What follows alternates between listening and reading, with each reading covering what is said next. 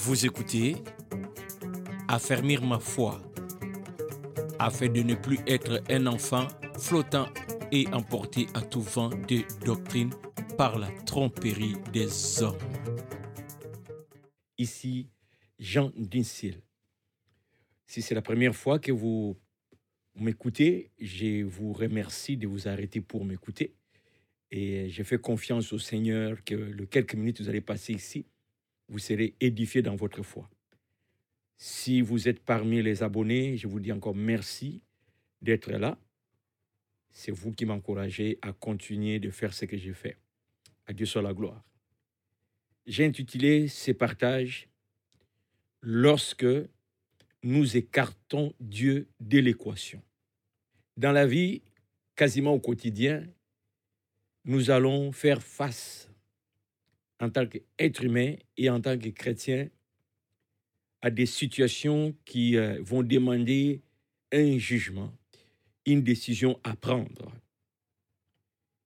Et il y aura plusieurs éléments qui vont entrer en compte ou en considération pour nous guider à prendre euh, la décision, soit-elle bonne ou mauvaise.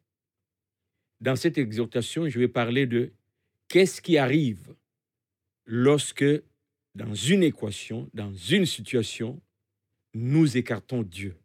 Nous ne prenons pas Dieu comme paramètre qui va influencer notre décision. C'est donc de ça que je vais parler.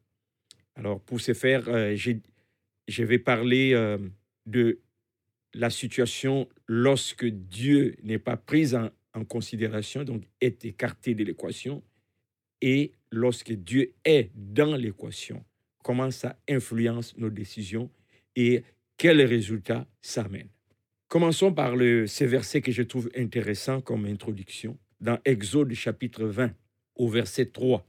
Tu n'auras pas d'autre Dieu devant ma face.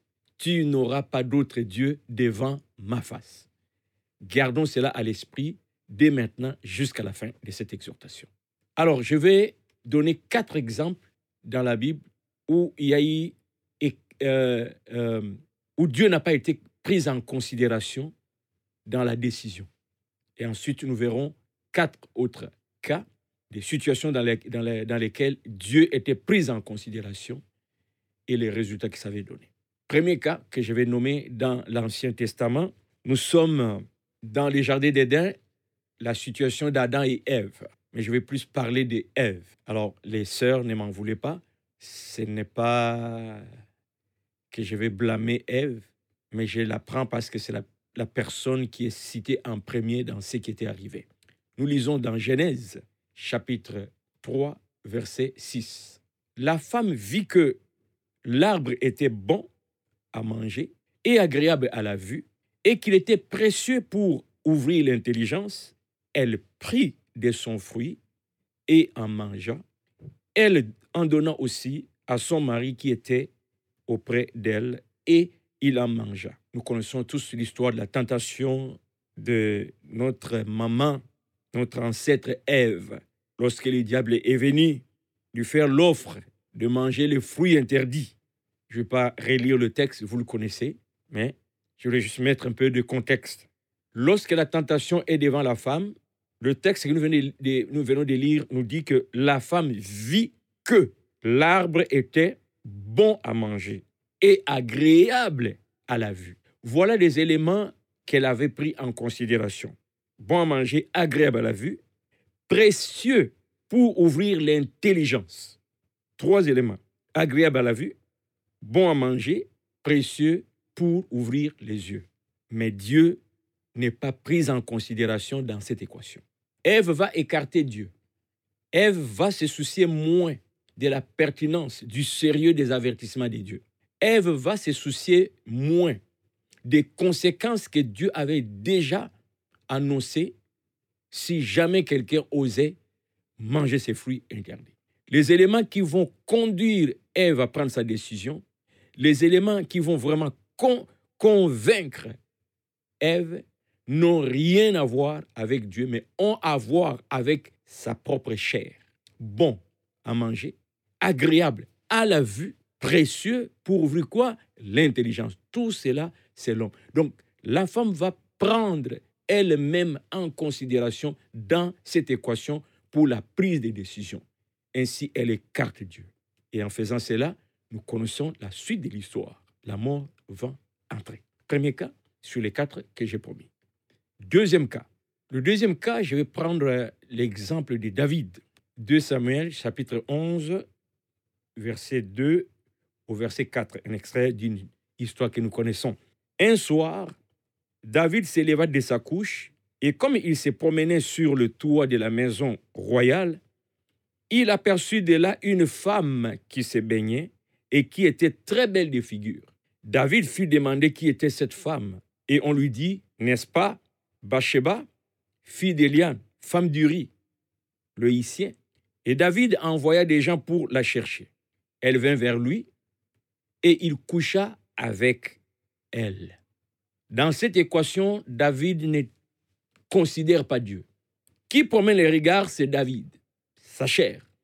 C'est qu'elle voit une belle femme, une belle femme aux yeux de David, une femme qui va séduire par son corps David. La chair de David est séduite. David se renseigne. Qui est-elle? On lui donne l'information, jusque même à, à, lui, à lui informer que cette femme était une femme mariée. On lui donne même le nom de son mari. David ne considère pas cet aspect de savoir que c'est une femme d'autrui. David va considérer ses propres intérêts. Qu'est-ce, que, qu'est-ce qui lui ferait plaisir? Quel bonheur, quelle joie il va éprouver en couchant avec cette femme. Et dans son autorité, il va ordonner qu'on lui apporte la femme. Nous avons vu, et David va commettre l'adultère avec cette femme. Lorsque nous écartons Dieu dans une situation quelconque dans la vie, nous plaçons devant nous un autre Dieu que l'Éternel qui a dit, tu n'auras pas d'autre Dieu devant moi. Nous le remplaçons par nous-mêmes. L'acte que je vais poser, à qui est-ce que ça profitera? La réponse, c'est à moi-même, à la personne, moi-même devant moi. Dieu n'est plus dans l'équation. Voilà par où nous pouvons facilement chuter, tomber, parce que déjà dans notre euh, euh, raisonnement, Dieu n'est pas dans l'équation. Il n'y a que nous-mêmes dans l'équation. On veut faire plaisir à nous-mêmes et on tombe dans les péchés. Grave encore, David, en ces moments-là, comme autorité, oublie complètement qu'au-dessus de lui, il y a une autre autorité devant laquelle lui, David, doit fléchir ses genoux.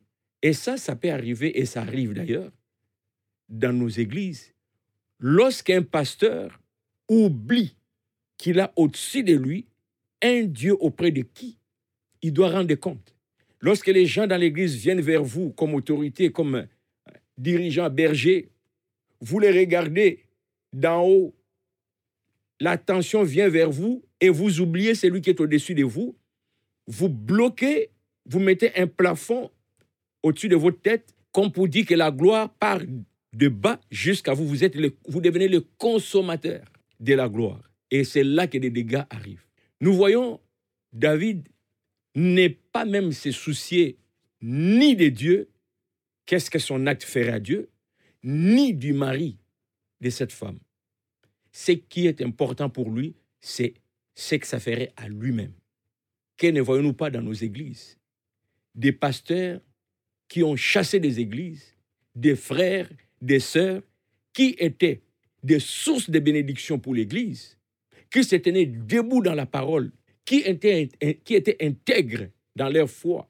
Mais puisque ils dénonçaient la mauvaise façon de faire, la méconduite, le pasteur va prendre son pouvoir, son autorité, oubliant Dieu, va regarder le frère, va regarder la sœur, puis cette personne est nuisible.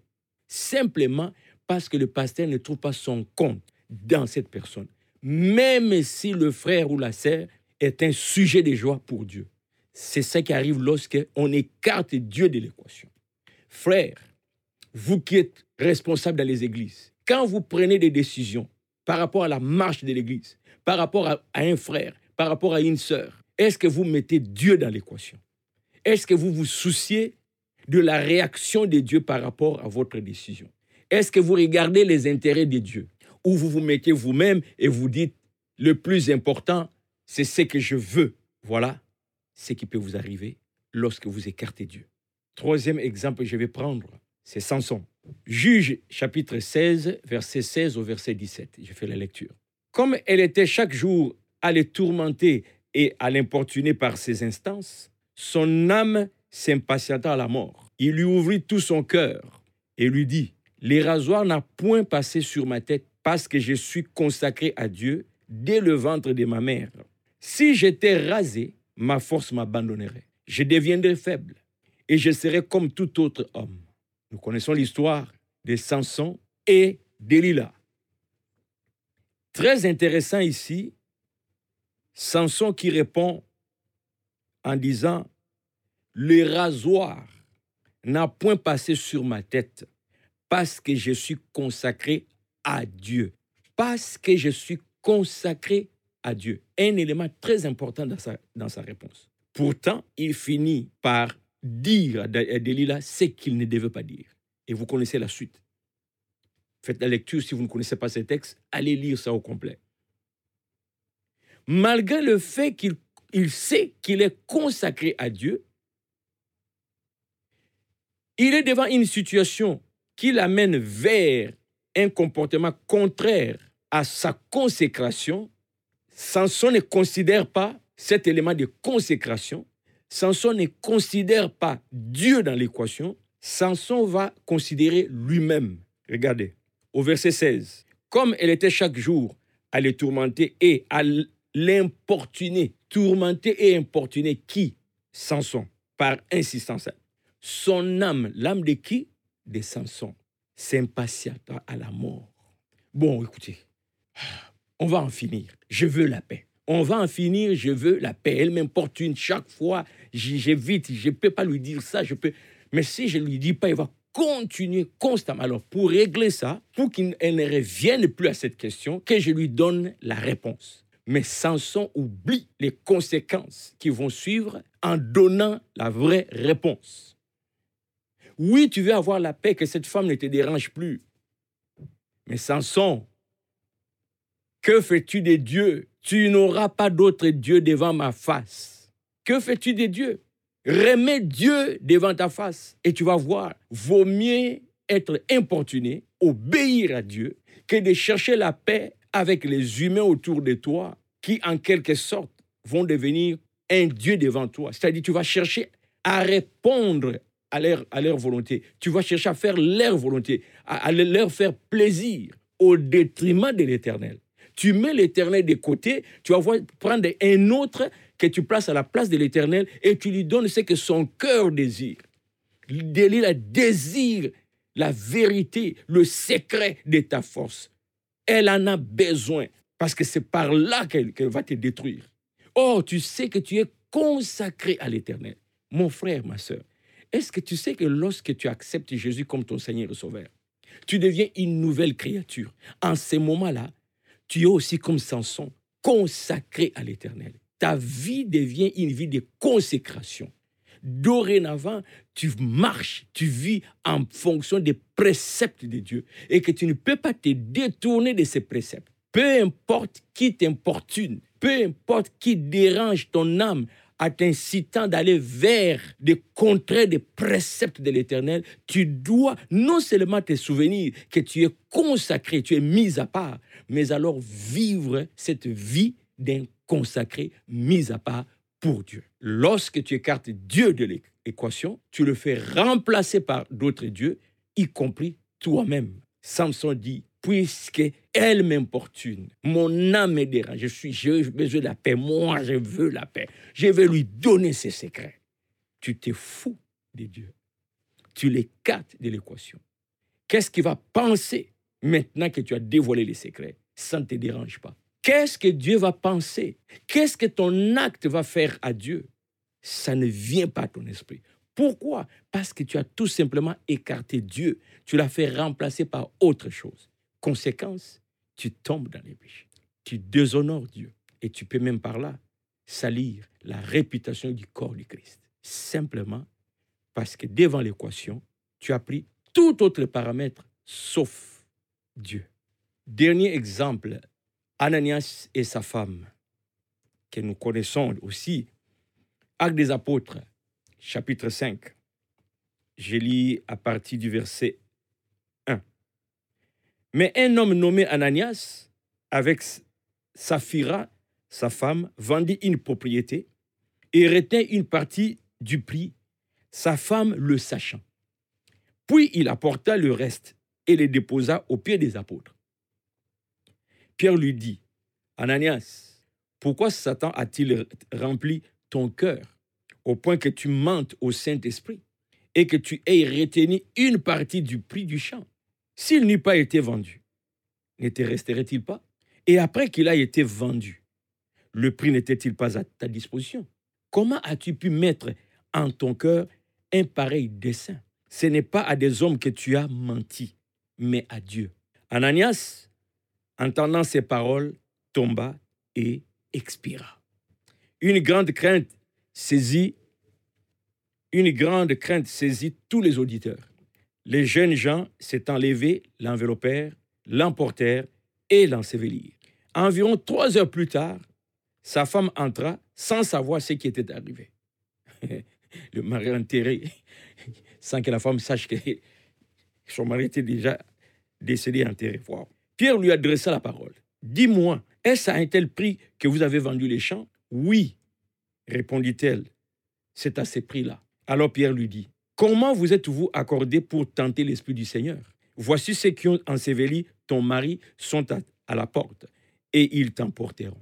Au même instant, elle tomba aux pieds de l'apôtre et expira. Les jeunes gens, étant entrés, la trouvèrent morte, ils l'emportèrent et l'ensevelirent auprès de son mari. Un couple qui meurt après avoir menti. Dans leur équation, ils avaient oublié Dieu. Et pourtant, la Bible nous dit, Dieu sonde le cœur et le rein. Dieu voit tout, Dieu est partout. Au ciel, il est là, sur la terre, il est là, sous la terre, il est là. Dans leur équation, ils ignorent Dieu. Conséquence, mensonge. La conséquence du mensonge, la mort. Mon frère, ma soeur, dans chaque équation de ta vie, n'oublie pas, tu n'auras pas d'autre Dieu devant l'Éternel, ton Dieu. C'est-à-dire, tu ne peux pas ne pas les considérer dans la prise des décisions. Qu'est-ce que tu vas faire? Comment tu vas agir, réagir? Qu'est-ce que cela va faire? Qu'est-ce que cela, va représenter devant le Seigneur? Dieu sera-t-il indigné ou Dieu sera glorifié? Quatre exemples de gens qui n'ont pas considéré Dieu dans leur équation et nous avons vu les conséquences. Maintenant, allons vers, vers euh, quatre autres personnes dans la Bible qui ont considéré Dieu dans leur équation. Euh, qu'est-ce que ça a donné comme résultat? Premier cas que je donne, c'est l'exemple du Seigneur Jésus lui-même, notre Seigneur et Sauveur. Luc chapitre 4, verset 7 au verset 8. C'est le diable qui parle ici. Nous connaissons l'histoire lorsqu'il va tenter le Seigneur. Donc, je prends juste un extrait. Si donc tu te prosternes devant moi, bon, peut-être euh, je commencerai un peu plus haut. Commençons verset 5. Le diable, l'ayant élevé, lui montra en un instant tous les royaumes de la terre et lui dit, je te donnerai toute cette puissance et la gloire de ces royaumes, car elle m'a été donnée et je la donne à qui je veux. Si donc tu te prosternes devant moi, elle sera toute à toi. Jésus lui répondit, il est écrit, tu adoreras le, Seigneur ton Dieu et tu le serviras lui seul. Hmm. Une équation ici pour le Seigneur. Voici les royaumes. Toute la gloire que tu vois là, c'est moi le maître. Si tu te prosternes devant moi, je te donne parce que j'ai le pouvoir de donner à qui je veux. Devant cette équation, le Seigneur Jésus met Dieu dans l'équation. Considère Dieu immédiatement il se souvient, tu adoreras le Seigneur Dieu. Nous avons commencé en disant, tu n'auras pas d'autre Dieu devant ma face. Le Seigneur Jésus dit, hum, malgré la gloire que tu me montres, je ne peux pas prendre une décision devant cette situation sans considérer Dieu. Et en considérant, en considérant Dieu, je réalise que je ferais mieux de renoncer à ces royaumes que tu m'offres mais de me prosterner devant celui seul qui mérite, l'éternel Dieu. Et il n'a pas succombé. Lorsque le diable vient nous tenter, lorsqu'il y a des situations qui nous arrivent, si nous regardons la qualité de l'offre et nous jugeons par rapport à notre chair, il y a plus de chances que nous puissions succomber. Combien de gens aujourd'hui sont connus comme des millionnaires, sont connus comme des riches, ils ont des villas, ils ont même des femmes, des enfants, mais c'est après avoir accepté de se prosterner devant Satan, en sacrifiant peut-être les membres de la famille, en sacrifiant peut-être un aspect, un aspect quelconque de sa vie que tu ne connais pas, que lui seul garde en secret pour avoir les résultats que tu vois là. À quoi sert-il à un homme de gagner le monde si à la fin, il perd son âme? Deuxième exemple, je vais prendre le jeune Joseph. Nous sommes dans Genèse 39. Je commence la lecture au verset 7. Après ces choses, il arriva que la femme de son maître porta les yeux sur Joseph et dit, couche avec moi. Il refusa et dit à la femme de son maître, voici, mon maître ne prend avec moi connaissance de rien dans la maison et il a remis entre mes mains tout ce qui lui appartient. Il n'est pas plus grand que moi dans cette maison et il, il ne m'a rien interdit, excepté toi, parce que tu es sa femme. Comment ferais-je un aussi grand mal et pécherais-je contre Dieu? Quoiqu'elle parlât tous les jours à Joseph, il refusa de coucher auprès d'elle, d'être avec elle. Quelle belle offre de coucher avec la femme de ton maître. Quelle, quelle belle offre. Joseph va mettre Dieu dans l'équation. Il n'écarte pas Dieu dans l'équation. Il s'est, il dit, comment pourrais-je pécher contre Dieu? Conséquence, il refusa. Je ne sais pas si vous avez saisi ici, le texte dit que ce n'était pas une fois, tous les jours. Cette femme revenait à la charge. Dans les cas de Samson, la femme revenait à la charge jusqu'au jour où il s'est dit, bon, je vais avoir la paix. Joseph, sa paix dépendait de la gloire de Dieu. Que son corps souffre, mais que son Dieu soit glorifié. Toutes les fois, mon frère, toutes les fois, ma soeur, que tu es sollicité à commettre un geste qui va te faire du bien, mais qui sera abomination devant le Seigneur, c'est mieux d'accepter de souffrir de glorifier Dieu. Parce que ce que tu perds en refusant l'offre sera insignifiant par rapport à comment Dieu va t'honorer pour l'avoir honoré. Joseph finit par être honoré, élevé, malgré la prison, tout ce qu'il a connu, les bas, les hauts de Joseph, à comparer avec les bas de Joseph. Dieu honore quiconque l'honore.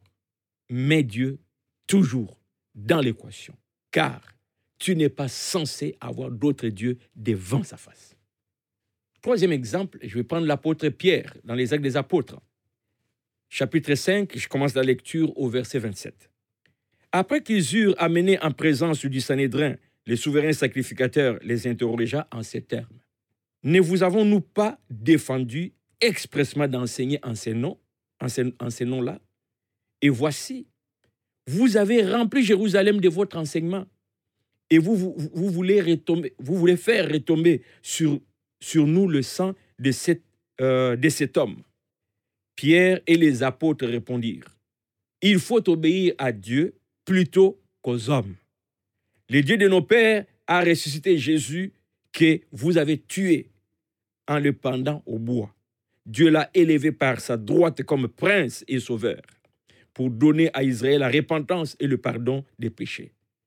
Nous sommes témoins de ces choses, de même que le Saint-Esprit que Dieu a donné à ceux qui lui obéissent. Furieux de ces paroles, il voulait les faire mourir. Nous vous avons interdit d'enseigner au sujet de cet homme, qui Jésus. Vous ne comprenez pas. On vous a mis en, prison, on vous a interdit, vous continuez, vous ne comprenez pas. Des menaces mais voilà l'apôtre Pierre et les autres qui se mettent debout parce que dans cette équation, ils considèrent Dieu. Ils n'écartent pas Dieu, ils le placent à son endroit. Tu n'auras pas d'autre Dieu devant moi. Oh, il y a une menace, il y a des épées, il y a, y a la prison, euh, il y a l'autorité. Mais tout ce que ces pouvoirs me demandent de faire va à l'encontre des intérêts de Dieu. Je n'aurai pas d'autre Dieu devant moi. Je place l'Éternel à sa place. Et je dis, coupez ma tête pourvu que je demeure droit devant l'Éternel. Nous devons obéir à Dieu plutôt qu'aux hommes. Voilà le cœur d'un serviteur de Dieu. Voilà le, voilà, voilà le cœur d'un disciple de Jésus-Christ. Voilà le cœur d'un enfant de Dieu qui est préoccupé par la gloire de l'Éternel. Tu n'auras pas d'autre Dieu devant ma face. Il n'écarte pas Dieu dans les équations de sa vie. Il honore Dieu et Dieu l'honore. Vise toujours Dieu. N'élimine pas Dieu dans ta pensée, mon frère. C'est dangereux. Dernier exemple, Josué et Caleb. Allons dans le livre des Nombres, chapitre 13. Je lis à partir du verset 30. Caleb fit taire le peuple qui murmurait contre Moïse. Il dit, montons, emparons-nous du pays, nous y serons vainqueurs. Mais les hommes qui étaient, qui étaient allés avec lui dirent, nous ne pouvons pas monter contre ces peuples, car il est plus fort que nous. Et ils décrièrent devant les enfants d'Israël les pays qu'ils avaient explorés. Ils dirent, les pays que nous avons parcourus pour l'explorer est un pays qui dévore ses habitants. Tout ce, qui nous y, tout ce que nous y avons vu sont des hommes d'une haute taille. Et nous y avons vu les géants, enfants d'Anak, de la race des géants. Nous étions à nos yeux et à leurs yeux comme des sauterelles. Oh, oh. Il s'agit ici du Canaan.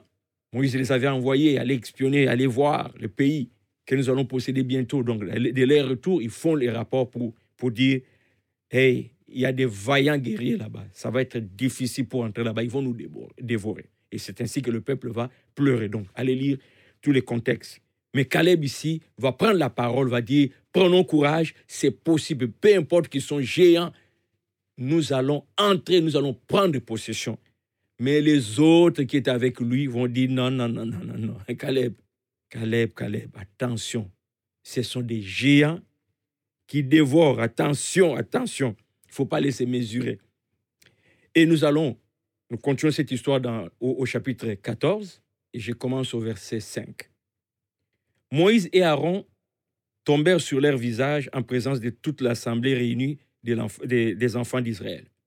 Et parmi ceux qui avaient exploré les pays, Josué, fils de, Nan, et Caleb, fils de Jéphuné, déchirèrent leurs vêtements et parlèrent ainsi à toute l'assemblée des enfants d'Israël.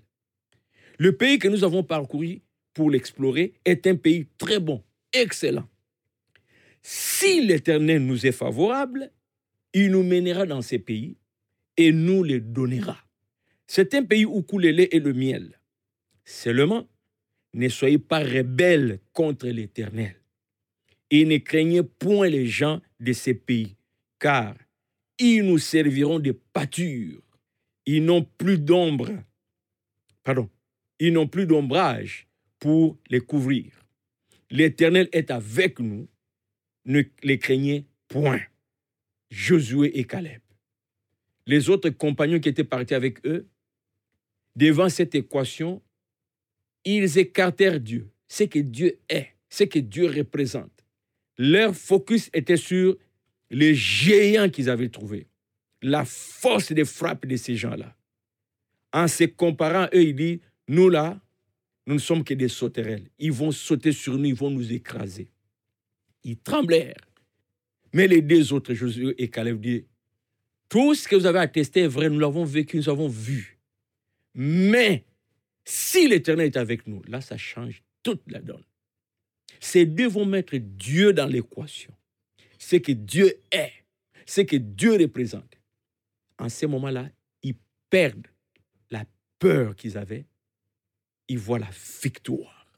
Mon frère, ma soeur, dans les dilemmes de ta vie, si tu écartes Dieu de l'équation, tu vas trembler, tu vas pleurer, tu vas désespérer tu peux même devenir esclave de celui que tu crois être fort.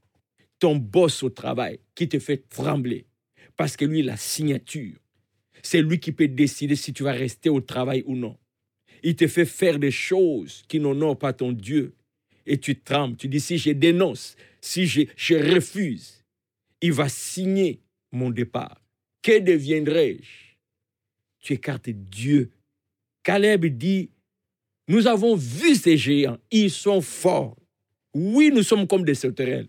Mais nous, notre force, c'est l'éternel. Si lui intervient, il nous rendra capables de posséder ces pays et d'y vivre. Ne crains pas. Ne crains pas celui que tu penses. Il a la clé de ta vie. Même dans nos églises, des gens qui tremblent devant les prophètes, les prophètes.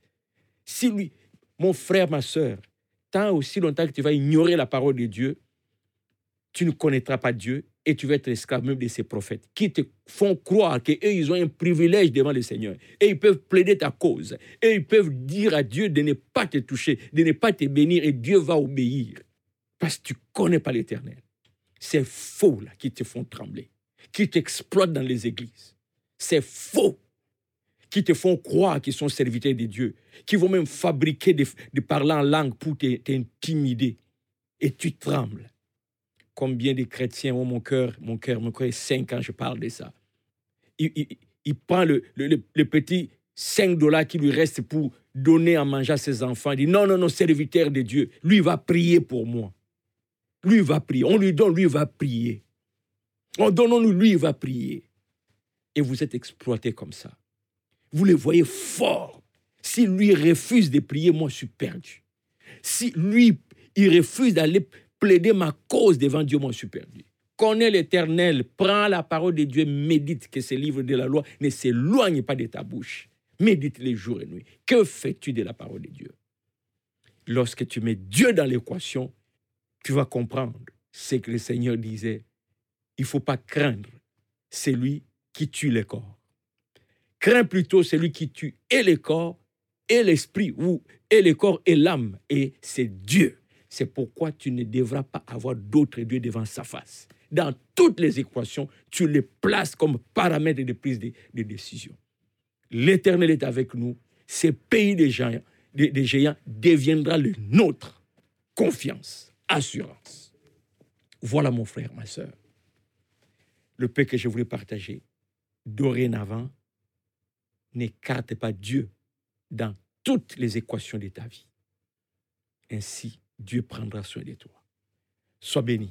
C'était affermir ma foi, afin d'affermir vos cœurs pour qu'ils soient irréprochables dans la sainteté devant Dieu notre Père lors de l'avènement de notre Seigneur Jésus avec tous ses saints.